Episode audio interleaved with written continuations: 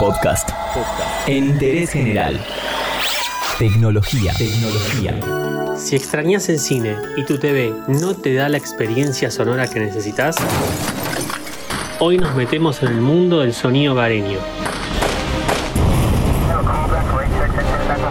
Home cinema o barra de sonido. ¿Vale la pena gastar mucha plata en un equipo así?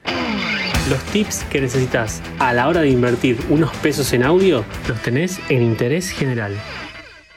Para comenzar necesitamos hacer unas breves aclaraciones en cuanto a tipos de conexiones. Atrás quedaron aquellos años en que la única manera de conectar nuestros equipos electrónicos era por cable RCA, los tres cables, rojo y blanco para audio estéreo y amarillo para video compuesto. Existía otra conexión que muy pocos sabían para qué servía, la salida o entrada digital. Por medio de este puerto se puede conectar un cable óptico o de fibra óptica que envía señales de audio en ceros y unos. Los antiguos sistemas de sonido 5.1, es decir, parlante izquierdo frontal, derecho frontal, central frontal, izquierdo trasero, derecho trasero y subwoofer para graves o rumble tenían que utilizar este puerto.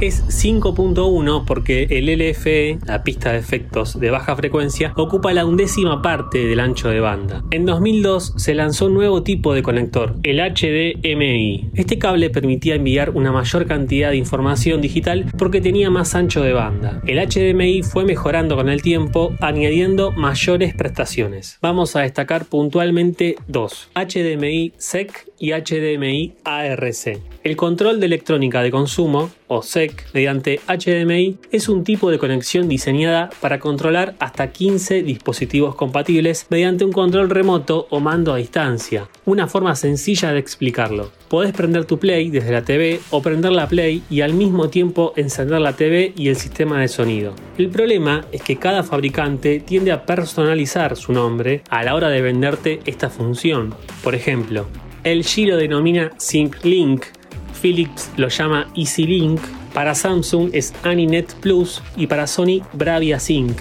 y así podríamos seguir con otras marcas. En cuanto a HDMI ARC, es Audio Return Channel, es decir, canal de retorno de audio. Por este puerto no solo puedes enviar una señal de audio y video a la TV, sino también puedes enviar audio desde la TV a otros dispositivos. Tiene un ida y vuelta. Los viejos televisores de tubo venían con buenos parlantes, ya que tenían espacio en el interior, pero con la llegada de los plasma, LCD y LED invirtieron mucho en calidad de imagen, pero poco en audio. Y acá entran en juego las nuevas barras de sonido o home cinema. Para ahorrar cables, la hicieron fácil inventando este canal de retorno para que todo lo que conectes a tu televisor vaya directo al sistema de sonido por un solo cable HDMI. Si estás cebado y ya te querés comprar uno de estos equipos, chequea si tu televisor tiene este conector o una salida óptica. Capítulo aparte merecen los distintos formatos de audio multicanal. El estándar de audio digital lo comparten Dolby Digital y DTS. No solo tenés que verificar si tu televisor codifica en estos formatos. Si vas a usar tu tele como intermediario por ARC entre tus dispositivos y tu sistema de sonido, chequea si podés puentear en tu tele el audio en PCM sin comprimir y que la mezcla en 5.1 o 7.1 la haga el equipo de sonido. Samsung, Sony y Pioneer, por ejemplo, tienen muy buenos modelos a precios no muy baratos, pero razonables, tanto 5.1 como 2.1. Si dispones de poco espacio, conviene siempre una barra de sonido y un subwoofer inalámbrico aparte. ¿Por qué? Siempre suena más grave una caja de madera al suelo. Se propagan mejor las frecuencias bajas y da esa sensación que te sacude el pecho cuando escuchas disparar a Arnold. Hasta la vista, baby.